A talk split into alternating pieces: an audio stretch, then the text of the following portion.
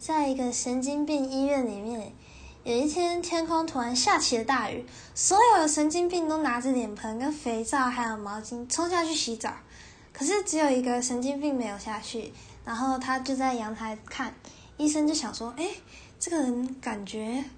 就是没有跟其他人一样，不知道为什么，然后他就上去问说，你为什么不下去跟他们一起洗？